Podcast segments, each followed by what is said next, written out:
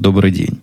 11 февраля 2011 года, около 5 часов по среднеамериканскому времени, 265 выпуск подкаста «Атум Путуна».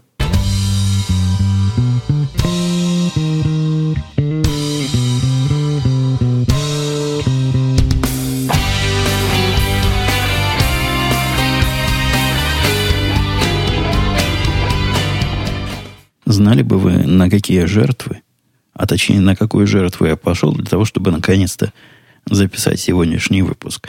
Я оторвался от самого любимого, наверное, и самого популярного среди меня же зрелища, а именно баскетбола.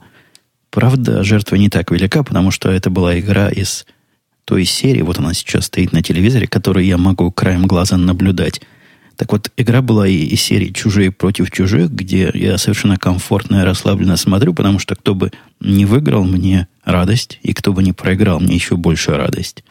В общем, такая вин-вин ситуация. И играли две моих самых нелюбимых команды, а это Celtics бостоновский и Lakers из, соответственно, Лос-Анджелеса. Ну вот где-то в середине второго второй их четверти я это дело остановил и пришел к вам, пользуясь случаем, что вся семья умотала. Вы помните, у нас была такая традиция, я отчитывался, куда все делись. Сегодня они делись. Дочка, по-моему, на рисование, жена поехала по магазинам, типа конец недели, она любит в конце недели этим заниматься. Хотя она будет это слушать и даст мне втык. Как можно любить ходить по продуктовым магазинам? Это просто какой-то нонсенс. Не, она не то, что любит, просто долг повелевает. У мальчика странное мероприятие, которое как бы учебное, но стоит 25 долларов. Он пришел, взял 25 долларов, потому что ему надо идти в индийский ресторан, какое-то заседание их учебной группы по какому-то, по-моему, по историческому предмету, как оно к Индии относится, почему идут именно в индийский ресторан, не знаю, но в ресторане надо чего-то есть. Вот он будет теперь учиться за эти самые 25 долларов в следующие пару часов в ресторане. У меня, я уж возвращаюсь к темам и пытаясь набрать немножко забытый темп для этого подкаста, неделя, даже не неделя, а две, как минимум неделя, что мы с вами не слыхались, наверное, можно назвать периодом позора моей любимой компьютерной компании. Такого количества гадостей, которые я вынес от Apple за прошедший период, наверное, у меня не было за все остальные несколько лет вместе взятые. То есть пошла какая-то эпидемия. Позор. Позор. И, и полнейшая разруха, разруха, прежде всего, гикнулся мой медиакомпьютер. По телевизору у меня есть не очень старый, практически новый э, Mac Mini, который к этому же телевизору подключен, через который мы практически процентов 90 видеоконтента, что смотрим, смотрим. Ну, за исключением того, что записывается на DVR, вот это телевизионная часть чисто, а все остальное идет через вот этот самый медиакомпьютер. И он перестал работать, причем совершенно явно перестал. Поломался один из дисков, и поломался он через несколько дней после окончания гарантийного срока. Как то оказалось, я сам себе удивляюсь, что на этот компьютер у меня не было расширенной гарантии. То есть три недели прошло после его года жизни, и как специально все сломалось. Отнесли мы его туда, точнее, я дал рекомендации мальчику и результаты своих исследований, чего, собственно, поломалось. Там внутри два диска. Это Mac Mini сервер и диск в первый, который главный, который основной сломался. Ну, технически говоря, можно было бы это и решить, переставив все на второй. Но в конце-то концов, зачем мне компьютер с половиной дисков рабочих? А отнес туда мальчик, долго они спрашивали, чего именно сломалось. Сказали, приходите через три дня, все починим. Денег не возьмем, потому что, во-первых, гарантия только недавно закончилась. Такая вот неприятность. А во-вторых, вы у нас хороший заказчик, мы вас знаем, поэтому сделаем все бесплатно.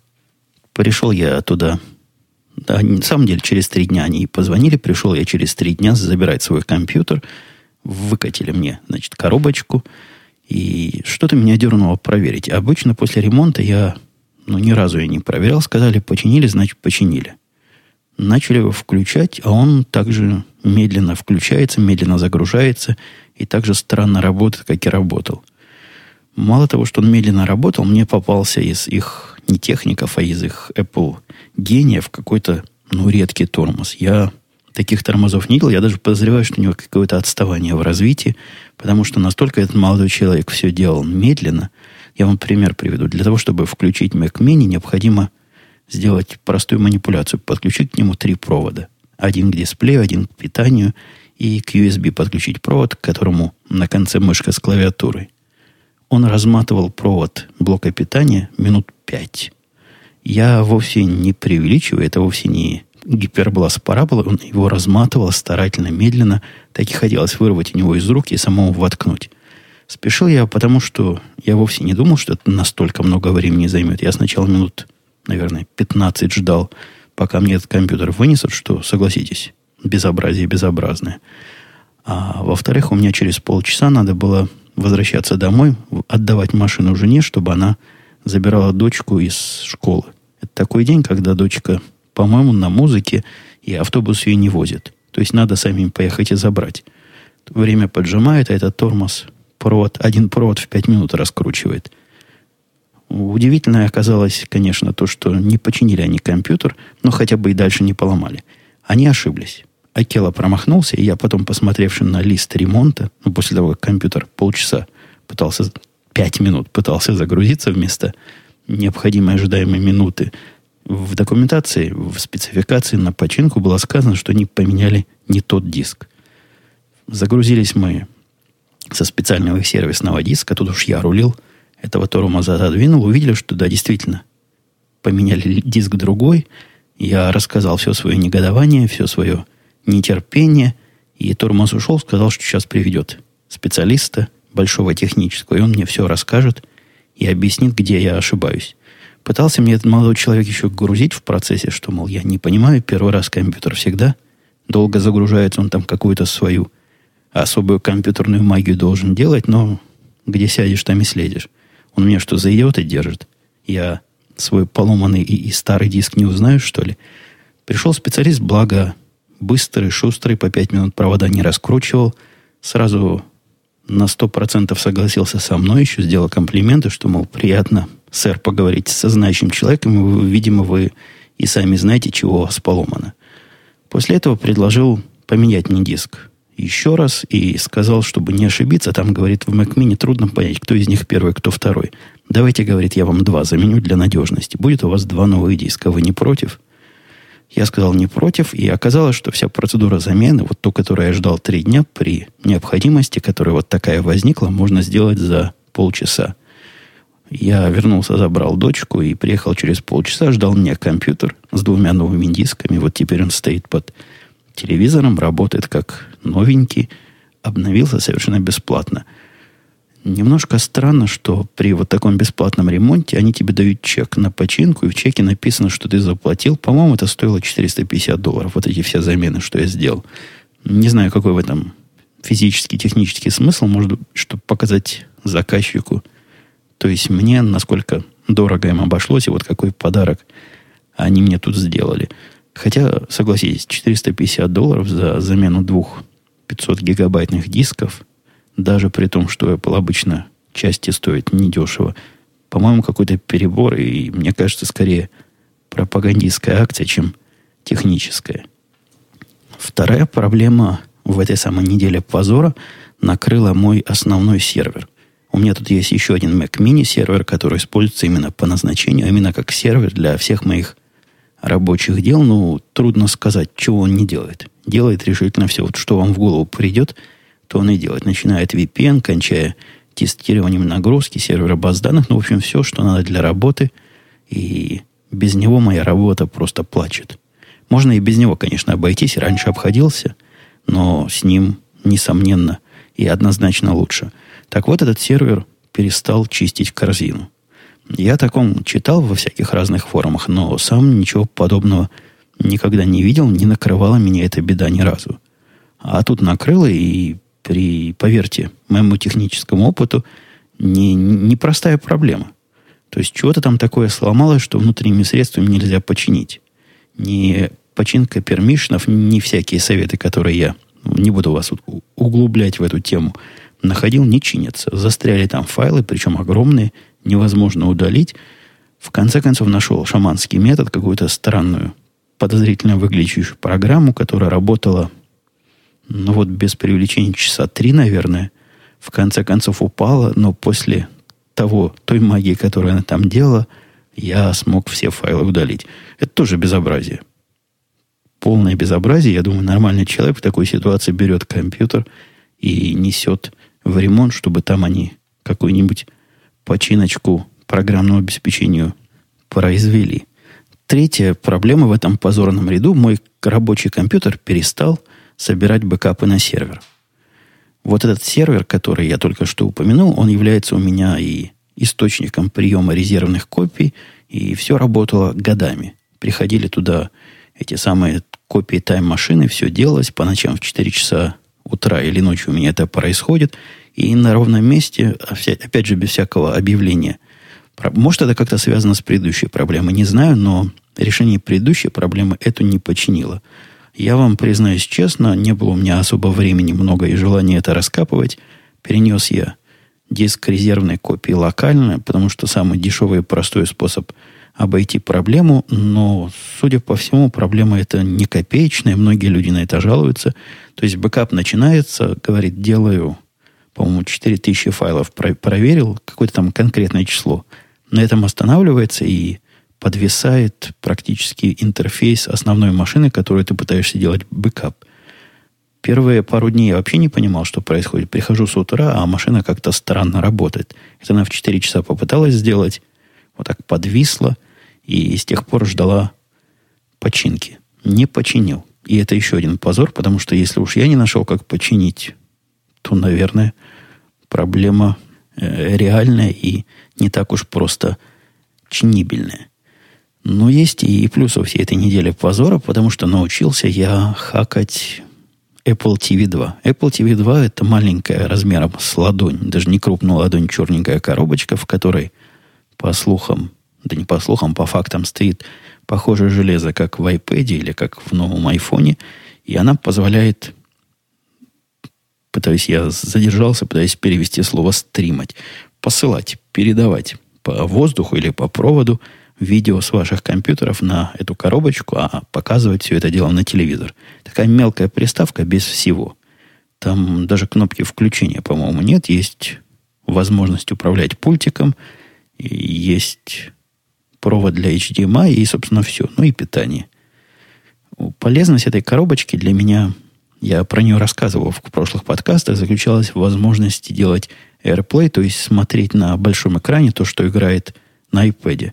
Это совершенно крутая фича и поменяла способ, как моя дочка смотрит своих любимых кошечек с YouTube кардинально. Смотрит она теперь на большом экране и радуется. И заставляет всех радоваться с ней. Но когда я остался на три дня без медиа-сервера, пришла в голову идея, не хакнуть ли мне этот Apple TV. Хак Apple TV, ATV2 его коротко называют, дело не для слабонервных. Во всяком случае, когда я этим занимался, там явно подразумевалось, что хакающий владелец ATV должен, в принципе, представлять, что он делает. Необходимо произвести ряд ручных манипуляций, такой многоходовый процесс, да и конечный результат более чем сомнительный, потому что загрузить этот Apple TV необходимо вот в хакнутом режиме только в при помощи подключенного к нему же компьютера, то есть надо нести туда лаптоп, подключать его по USB, а особым образом нажатием волшебных кнопок Apple TV загружать, и после этого на нем можно смотреть, ну, еще после дополнительных манипуляций, все фильмы, все видео и все, что у вас есть. У меня было два, две, два подхода к этому. Первый подход оказался неудачный, более чем целиком и, и полностью. И в результате моих действий оно как-то умело играть любые видеофайлы, любые видеофильмы, но с такой неприлично медленной скоростью, даже скоростью нельзя назвать, с таким торможением, что лучше бы не играло. В этот раз я воспользовался другим набором утилит, он какой-то более сложный и более долгий на вид, но его хвалили как нечто работающее. И что в результате действительно любимая программа XBMC стала на Apple TV 2, работала и работает на удивление быстро – необходимость загружать его с подключенным компьютером оказалась более чем виртуальная проблема, потому что с тех пор, как я его один раз загрузил, больше его перегружать не надо. Ну, стоит себе, если не просит, программа не зависает, а если даже и выпадает, то перегружать не приходится. Просто перезайти в этот самый XBMC и смотри себе дальше. На удивление, все, что мой большой и могучий, стоящий ровно в 10 раз больше Mac Mini, умел проигрывать, и эта маленькая и смехотворная коробочка за 99, напомню, долларов – делает практически не хуже. Ощущается некое торможение, но оно скорее на уровне чувств. То есть фильмы не тормозят абсолютно. Да что ж такое, что ж мне по, по работе тут дергают.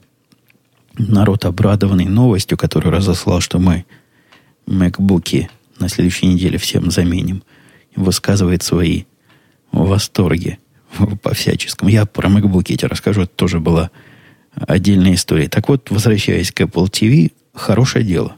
То есть стала она гораздо более полезным в хозяйстве. Теперь она стоит в виде запасного медиацентра, потому что вернулся на основной. Но если вы раздумываете о создании такой штуки, поверьте мне на слово, лучше заплатить 99 долларов, один раз помучиться ее хакнуть, один раз помучиться ее загрузить особым образом, а после этого получать практически бесплатное и нескончаемое удовольствие. Немного у меня около технократских и фанатских дискуссий происходило на этой неделе. Я думаю, те, кто следил за нашим другим подкастом «Радио ИТ» и за моим твиттером и за моим постерусом, такой как бы большой блог, в котором я в последнее время, на удивление, много стал писать. Его адресок запомнить легко. Это p.umputun.com, p от постерус. Название такое – так вот, там я делился своими впечатлениями, рекомендую вам туда пойти. Но если в двух словах, моя главная, мое главное удивление от жизни в том, что она такая. ей не хочется покоя. Было забавно смотреть на результат нашей дискуссии. Мы девушку приглашали в радио Ти какое-то время назад, уже, наверное, недели. Две-три прошло с тех пор. Девушка представляла с, не себя и даже не с собой. Она была по ходу нашей программы защитницы одного из языков программирования, к которому я вполне нежно и тепло отношусь, но по жанру нашего подкаста, по, я имею в виду радио Ти, необходимо, чтобы был какой-то, какая-то дискуссия. Не скажу, что конфликт, но дискуссия. Если мы все начнем ее похваливать, то это будет просто смехотворно.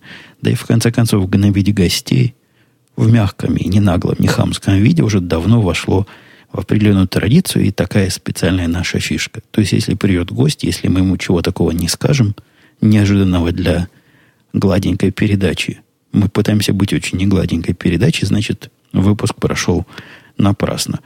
Я не знаю, насколько слушатели согласны с концепцией, судя по тому, что они есть, их много, их увеличивается, концепция вполне себе работает. Тут, конечно, набежали защитники, начали нас ругать, в основном меня ругать, потому что я играл роль плохого полицейского и объяснять, что ничего мы не соображаем, это раз. Во-вторых, вот если бы их позвали, они бы сказали. Я по этому поводу высказался в Твиттере, но, похоже, не все из защитников поняли, что тут повод задуматься скорее есть. Вас не позвали, а позвали кого-то другого. Вы посидите спокойно и подумайте, почему позвали кого-то другого, а не вас, хотя вы могли бы все сказать. Ну и последнее, буквально свежее, вчерашнее. Даже не конфликт, а удивление на ровном месте. Я по этому поводу, опять же, разродился целой заметкой про технократов и параллельную вселенную. Для, в переводе для простых людей расскажу, что пытаясь решить чисто техническую проблему – которую, в общем, понятно, как решать, я предложил добровольцам собраться, помочь в создании вот такой распределенной системы, то есть помочь не деньгами, а помочь участием. Э, неожиданно, да, пожалуй, ожиданно, я уже хорошего ожидаю от слушателей. В последние годы много людей откликнулось, предложила помощь, как в реализации, так и в дальнейшем участии в этой программе. Появилось несколько из тех, которые знают, как правильно, которые начали тут же не сходя с места, без всякой связи с контекстом повествования, учить, как же на самом деле надо это было сделать. Учили они технически безграмотно, я вам скажу прямо, и с очень узкой точки зрения, и мне поначалу казалось, что это просто заблуждение. Но заблуждаются люди, не очень поняли. Я старательно, вдумчиво и с фактами описывал, что нет. Вот такой способ, как вы предлагаете, а предлагали они для тех, кто знает и понимает, о чем я говорю, раздачу при помощи торрентов работать не будет, объяснил почему, привел цифры. По-моему, вполне внятное и полное и исчерпывающее объяснение. Не воспринимают. Они говорят, вы прогибаетесь под изменчивый мир, как пелось в плохой песне Макаревича – а надо, значит, мир ломать через колено и учить слушателей, как правильно закачивать подкасты. То есть менять аудиторию для того, чтобы она становилась правильной. Воспитание аудитории вот в таком роде вовсе не наша функция. У нас подкаст ни разу не воспитательный, ни разу не просветительный, а исключительно развлекательный. Мы занимаемся развлечением себя. Я, в общем-то, этим и занимаюсь во всех своих подкастах, ну, разве что за исключением теории практики звукозаписи, где действительно есть какая-то э, противная менторская нотка, ну, вот это такой выход. Такая отдушина, где я позволяю себе понудствовать и кого-то поучить, хотя и там я пытаюсь в меру сил своих развлекать. Кстати, если уж я тип вспомнил теорию и практику звукозаписи, на всякий случай напомню, что внезапно, по-моему, после нескольких месяцев молчания там вышел целый выпуск. Если вас эти темы интересуют, можете туда сходить и чему-то поучиться, потому что, напоминаю, там я как раз выплескиваю на неподготовленные головы слушателей все свое нерастраченное преподавательское искусство и умение. Что же касается фанатов и не понимающих моей русской речи, а я только так могу объяснить, если люди пытаются дискутировать, но не слушают собеседника, видимо, я говорю на языке непонятным этим самым оппонентам. Я, я им ничего дополнительного сказать не могу. Все, что мог, сказал. И был там очень грамотный и интересный комментарий, что эта ситуация типичная для демократии, когда меньшинство пытается нагнуть большинство под свои меньшинские запросы. Очень метко и очень в струю. Но мы тут как монархия и, главное, диктаторское правительство не допустим – этого разгула демократии и не допустим меньшинству обидеть всех остальных. Не бойтесь, этого не произойдет. Кстати говоря, нечто похожее, ну, не совсем похожее, с натяжкой, для перехода пойдет. Нечто в эту же струю у меня происходило и на работе. Давайте начну с небольшого предисловия. Да, и до предисловия скажу, что тех, кому ненавистны рабочие темы, могут отойти, потому что, наверное, минут на пять я сейчас такую тему замучу. Ну, может быть, на три. Вот, начинаем мутить. Не так давно, наверное, во вторник, в этот, вышел на меня знакомый знакомого, который друг одного из высоких начальников, который знает одного моего почти прямого начальника, и, в общем, слышал, что можно ко мне прийти за советом. Пришел за советом, ну, таким неформальным. То есть я к нему никаким отношением не, не подчиняюсь, он даже не из, из нашей, не то что не из нашей компании, но вот не из того сектора огромного нашей компании, в котором я нахожусь. Просто по-дружески пришел за экспертным советом. Совет состоял, не совет, проблема стояла вот в чем. Я напрягаюсь, чтобы понятнее это объяснить. Ну, давайте, если станет непонятно, вы меня остановите в процессе. Проблема наша околобиржевая, но немножко с другого конца, с такого низкого уровня. Поясняю. Есть биржи, вы знаете, мировые, которые посылают данные, и эти данные по специальным трубам доходят до специальных обрабатывающих центров. Давайте условно назовем каждый центр компьютером, чтобы понятнее было. И данные эти выглядят как последовательности, ну, сделок, скажем, для упрощения нечто вроде сделок. Эти нечто вроде сделок, транзакции, квоты, трейды и всякие прочие сущности собираются незави- целым рядом независимых серверов и потом посылаются дальше. До этого момента все хорошо, но есть одна проблема. Дело в том, что вот эти независимые линии обработки, они настолько независимы между собой, что и алгоритм обработки у них может генерировать немножко другой результат. Это зависит немножко другой результат от многих вещей, но конечные, когда все эти записи вместе собираешь где-то на стороне, клиента и на стороне того, кто эти данными пользуется, разница настолько незначительная, что им можно пренебречь. И пренебрегают, так весь мир живет, и никакой проблемы в этом нет. А проблема возникает тогда, когда один из этих центров обработки взрывается. Или компьютер просто зависает, или свет там потух, или еще что-то случилось, какой-то форс-мажор.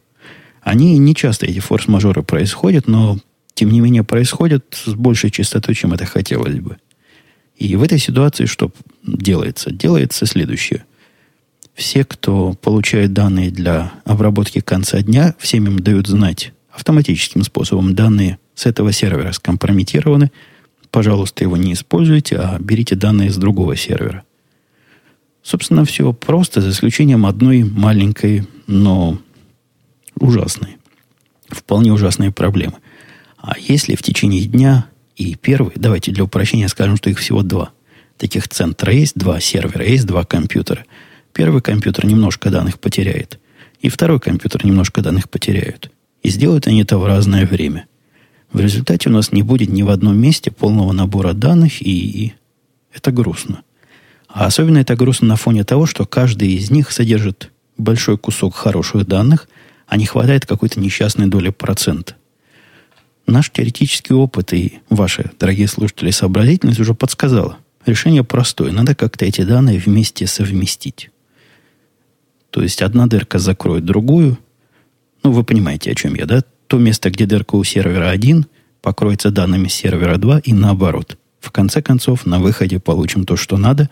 И, кроме того, избежим еще вот этого механизма переключения с А на Б со стороны клиента. Это я так описываю их задачу задача вот эти ребята, которые решали, была устроить объединение данных и на выходе на гора давать надежный, собранный, это называется еще арбитраж. Вот такая система, когда происходит как бы голосование, и выбирается, какая запись хорошая, какая плохая, и какую запись пустить в Ребята эти арбитражем занимались решением этой конкретной проблемы последние, наверное, 5, а может даже 6 месяцев – и срок их самый крайний, если я не ошибаюсь, был то ли 25 января, то ли 24, уже после всех на свете переносов. И тем не менее, ни 25, ни 24 января они эту версию не выпустили. И в ответ на требования гнев высокого начальства доколе, почему не сделали, почему так долго, вообще вначале говорили за три месяца сделаем, они чего-то техническое им объясняли. И вот меня пригласили, чтобы я их техническое послушал, и приди, барин, и рассуди. Сказал, в чем там дело, и вообще можно ли это сделать, и как это сделать, может быть, как-то по-другому. Как вырулить ситуацию. Я несколько ошарашенный оказанным доверием пошел на все это смотреть. Довольно сложно, знаете, было разобраться. Задача, которую я вот так просто, ну, мне кажется, просто и понятно описал, на практике оказалась гораздо более сложной. Я только на одну из сложностей намекну. Дело в том, что, как я уже вначале сказал, данные немножко разные на разных серверах, и исключительно по совпадению их сравнивать невозможно. То есть определение дырок – это еще та проблема. Кроме того, данные в каждую единицу времени несет в себе определенную историю от предыдущих записей. Ну, говоря на профессиональном языке, они stateful. Эти записи и последовательность, как они приходят, тоже важна а последовательность может быть немножко разной на разных серверах. То, что они сделали, они пытались эти проблемы решить для всяких крайних случаев, для особых комбинаций, для особых состояний, наворотили огромную гору кода. И их главный, с которым я разговаривал, совершенно справедливо сказал, что такой код, в котором он не уверен, хотя тестируется он уже последние 4 месяца, 3 месяца, они там пару месяцев писали, и 3 месяца пытались доказать себе окружающим, что все работает – так вот, такой код, он абсолютно неспокоен. В смысле, я имею в виду, начальник неспокоен, начальник технически неспокоен его запускать в продакшн, то есть ставить на боевые компьютеры, потому что нету полной уверенности. Посмотрев на это на все, я даже не до конца разобрался, чего он делает. Там огромное количество специальных случаев и вполне оправданных специальных случаев. А к чему я все это клоню? Вот это все, что я рассказал, это типичный пример технократа, который принимает технические решения для решения непонятно какой бизнес-проблемы. Давайте отойдем назад и вспомним, какая проблема. Проблема в том, что очень редко, ну совсем-совсем редко, ну вот почти никогда, то есть иногда, ну раз в месяц происходит беда. И надо эту беду как-то попытаться избежать. Чего же сделали вот эти вполне не глупые специалисты, которые пытались эту беду избежать? Они внесли во всю систему в каждодневную работу, вот когда она работает нормально, все остальные 29 дней в месяце, фактор и элемент риска. То есть в результате теперь та система, которая работала 100% надежно, но если принимать входные данные 100% надежными, то и выходные их вполне адекватно отображали. Так вот, вместо прямой трубы, которая делала свою работу уже много лет, они эту трубу одну слили с другой трубой, при этом массу всяких правил и массу всяких алгоритмов сюда всунули. В результате риск появился практически постоянный, практически в каждый момент времени. Мое предложение, моя идея была проста как мычание, хотя не сразу мне удалось их даже не то что убедить, а объяснить, что такое нелегантное с программистской точки зрения решение вполне имеет право на существование и будет решать задачу и не вносить дополнительных рисков. То, что я им предложил, это никогда не сливать данные вместе, а всегда передавать данные либо с одного сервера, либо с другого. И в тот момент, когда мы определяем, что сервер перестал работать адекватно, а есть довольно простые метрики и довольно простые правила, чтобы понять, мы переключаем наш входной вентиль на другой сервер. То есть вместо того, чтобы постоянно пить из двух источников, мы пьем то из одного крана, то из другого, правильно между ними переключаясь. Несомненно, момент правильного переключения тут самый проблемный, но это один момент. Это единовременная акция, которую нужно как следует продумать, как следует решить, и риск этой акции тоже невелик. С точки зрения потери, но даже если мы не очень точно переключимся, мы поломаем совсем чуть-чуть. Плохо и чуть-чуть ломать. Но согласитесь, ломать чуть-чуть это лучше, чем вносить риск поломать все на свете. То, как их система, пьющая из двух источников до этого делала. Это очень нестандартный путь и нестандартный такой прием мышления для технического специалиста, потому что он не общий. Он не работает все время одинаково, как бы нам хотелось. То есть идеально, действительно, элегантно, когда мы умеем из двух кранов пить, а выпускать одну струю. И работаем одинаково всегда, вне зависимости от того, сколько у нас там серверов и все прочее. Но на практике решение это как я попытался вам рассказать, вносило больше сумятицы и огромное количество риска, причем такое количество риска, как выяснилось, что даже производители, которые, как правило, вполне оптимистично смотрят на свои творения, не решились выпускать свое творение в жизнь. Похоже, моя идея пришлась им после нескольких часов дискуссии и объяснений по вкусу, и они убедились, что, видимо, так можно делать. И, похоже, со следующей недели меня поставят над этим проектом официально надзирать. Хотя я не очень представляю, как это формально будет сделано. То есть я буду надзирать за проектом практически в другой компании. Вы, возможно, уже забыли, к чему все это начал и как к этому ко всему технократы относятся.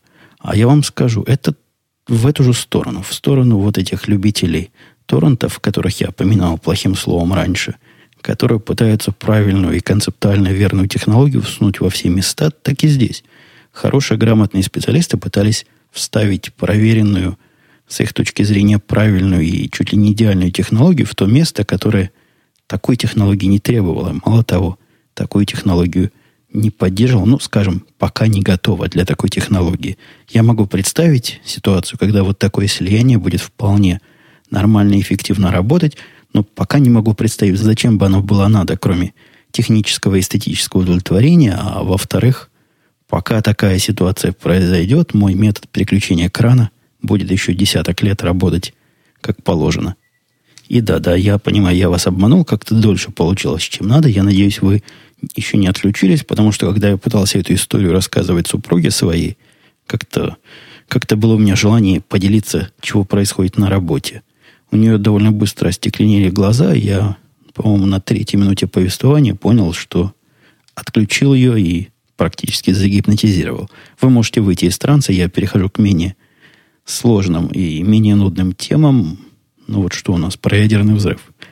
Тема мелкая. По-моему, я где-то намекал в прошлом подкасте, что с дочкой мы посмотрели передачку, которая рассказывает про, про то, что будет после ядерного взрыва. То есть на полном серьезе такая компьютерное моделирование и очень серьезные люди. По-моему, это то ли на историческом, то ли на Discovery канале пугают всех желающих попугаться, как оно произойдет. Высчитывают вероятность того, что в одном из мегаполисов террористы взорвут значит, атомный заряд портативный, конечно, из России. Откуда еще такое можно украсть? В России оно известно. На каждом углу всякий медведь с ним ходит. Но там такие серьезные люди, писатели книг, ну, с их точки зрения серьезные, рассказывают, как все это произойдет. Как-то так получилось, что рядом сидела дочка, рисовала, и вот эта передачка ее заинтересовала не на шутку. Заинтересовала ее, собственно, не жуткая разрушительная сила, и вот этот взрыв, который там красочно и смакуя показывали со всех точек зрения, рассказывали, как миллионы и миллиарды от этого погибнут, а заинтересовал ее простой, на мой взгляд, вполне резонный вопрос. Она спросила, а как же, как же оно взорвется? И я не сразу понял, чего она имеет в виду. Она говорит, ну как эта бомба туда попадет и как она взорвется? Тут я обнаружил, что у нее вообще нет в голове, вот и сколько уже, 2001 года, значит, значит, 10 лет будет. У нее нет в голове концепции того, что бывают такие террористы, и что это за люди такие, и что они готовы себя взорвать для каких-то своих целей, для каких-то своих идей. Ей эта концепция абсолютно чужда, по-моему, как всякому нормальному и здоровому человеку. Я попытался все это объяснить, и в процессе спросил, ну как, ну как 9-11 было, то есть 11 сентября, думая, что вот эту же тему они в школе наверняка проходили. А оказывается, нет. А оказывается, в начальной школе, видимо, для того, чтобы детскую психику не травмировать, эти темы не обсуждаются вообще. Она не имела никакого представления, и я, посмотревши потом на их программу социальных наук, там ни слова про это нет. Наверное, я не знаю, правильно ли правильно беречь детскую психику вот настолько плотно, но факт остается фактом. Теперь я ей все это рассказал, и особого шока, по-моему, не вызвал. Во всяком случае, на вид незаметно, чтобы ее картина внешнего мира особо переменилась, хотя идея о том, что бывают такие люди, которые хотят убить себя сами убить при этом огромное количество или любое количество людей, для нее все еще немножко невероятной и, и непонятной остается. И, и это, наверное, правильно. Из около киношных тем два сериала, которые я в последнее время не устаю рекомендовать, и которые становятся с каждой серии все лучше и лучше. И тут я не примену вспомнить. Во-первых, это «Перлы моего отца», на русском он так называется, я точно знаю, потому что жена моя его всегда пересматривает на, в переводе с RuHD сайта. Замечательный сервис, который мне в свое время подарил аккаунт и даже не просил их рекламировать. Я их специально рекомендую, потому что они исключительно хороши и работают. У них аптайм практически как у Гугла. Когда не включишь, тогда работает. Ну, кроме того времени, когда включишь, и они не работают. А второй сериал, который называется... Вот как это Fairly Legal называется по-русски, я не знаю, я даже не уверен, что он переведен.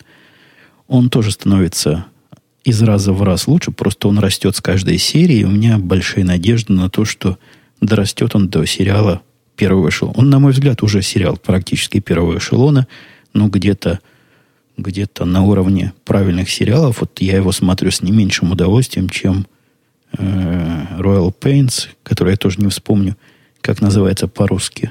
Но я его уже в прошлых хвалил, и слушатели любознательно находили его переводное название, локализованную его версию. Так что эти два рекомендую чрезвычайно.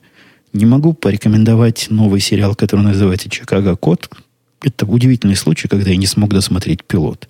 Казалось бы, сериал такой активненький, полицейский, там какие-то дела, какие-то действия происходят на знакомой территории в Чикаго, но нуднота нечеловеческая. Я удивлюсь, если он доживет до конца первого сезона, если авторы чего-то не сделают, потому что ну, это невозможно смотреть. Минут двадцать посмотревши, сводит скулы, Какие-то люди ходят туда-сюда с картонными лицами, непонятными мотивами и пытаются нас уверить в том, что занимаются серьезным, настоящим и ответственным делом. Ну, посмотрим. Дадим ему шанс. Я еще попытаюсь посмотреть пару эпизодов, но если они радикально в 10 раз не улучшатся, то поставлю в своем рейтинге на этом сериальчике крест.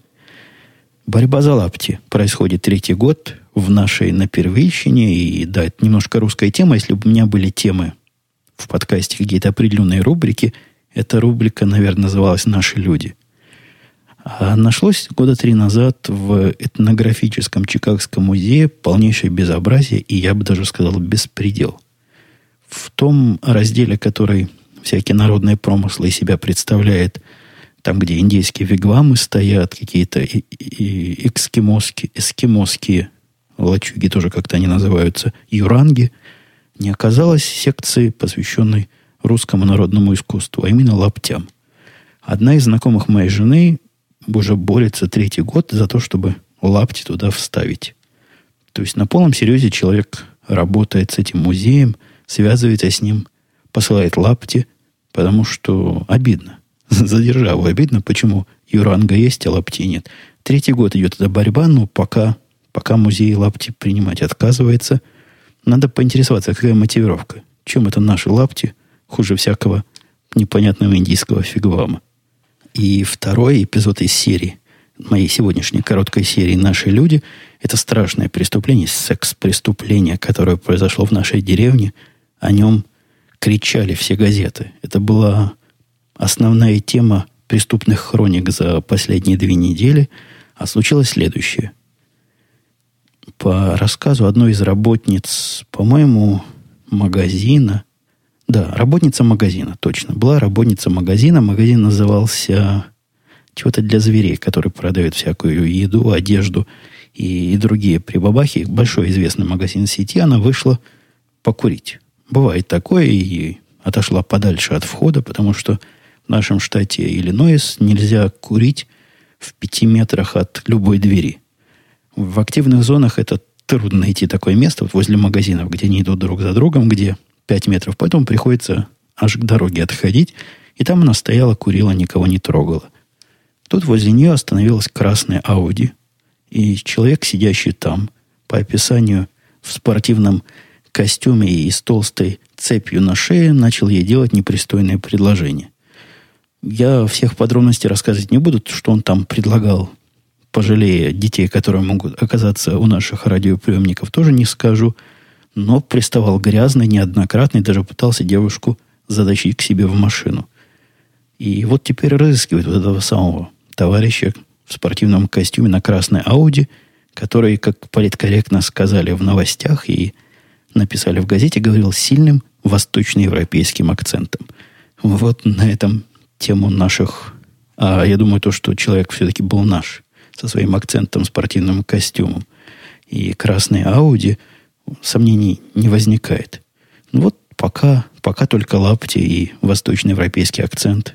Все, чем я могу похвастаться в секции «Наши люди».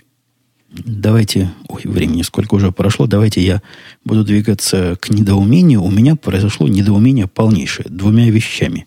Давайте, я гляну. Это недоумение я уже рассказывал. Рассказывал, да. Одно осталось недоумение. То есть второе вычеркните из списка. Купил я на Медне себе абонемент на каналы NBA. Не то, что на Медне, уже, наверное, месяца два прошло, может, даже три, но пока тема не заходила. А вот теперь зашла. Вообще странное дело, насколько люди, которые делают этот продукт и которые пытаются его продать, мало думают о, не о маркетинге, о маркетинге они, видимо, думают сильно.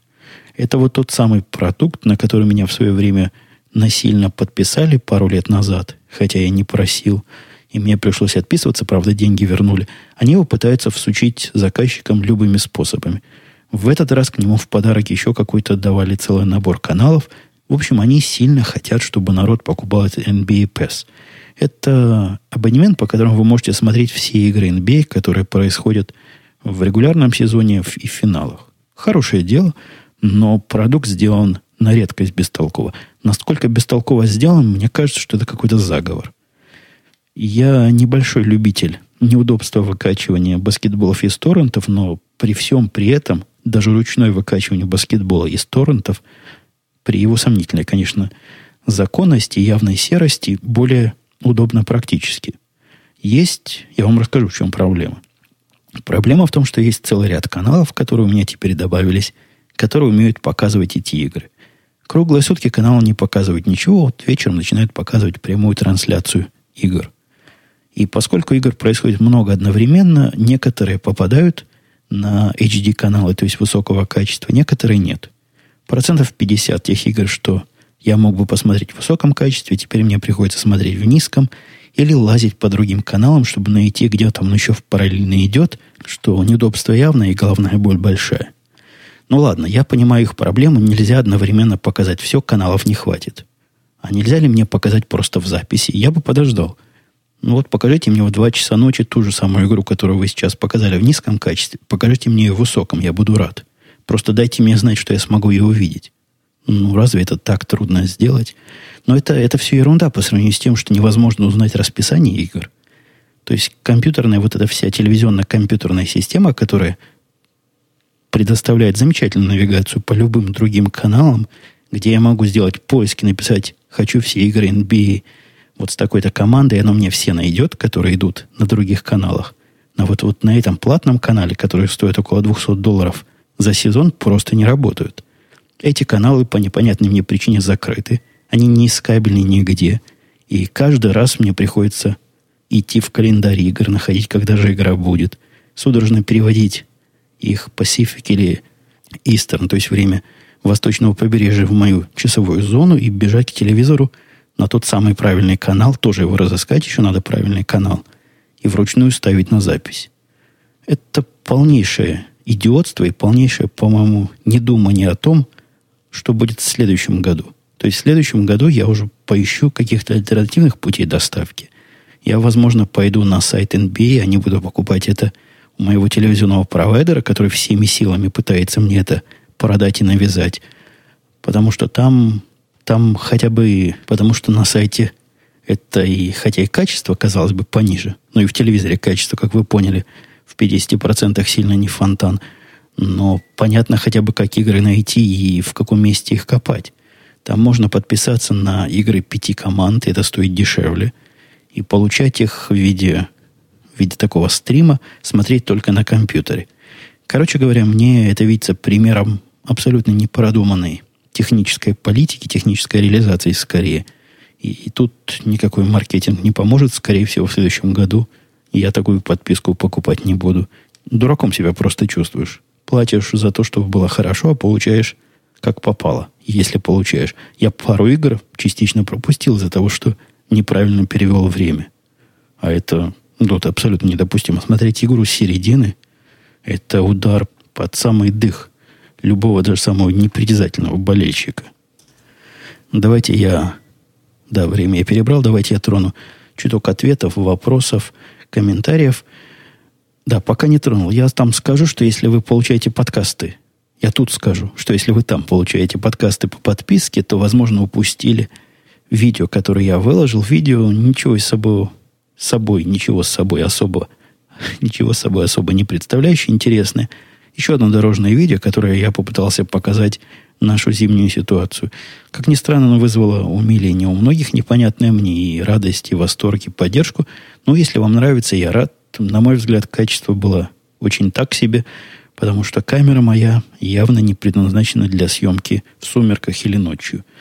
Но видео на сайте podcast.com.com может там зайти, кликнуть, и вам все это YouTube проиграет прямо на месте. Так вот, вопросы. Вопросы, вопросы, вопросы. Александр, не могли бы вы рассказать, спрашивает он, как обстоят дела в Америке с матом? Интересно, есть ли среди ваших коллег такие, кто ругается матом через слово?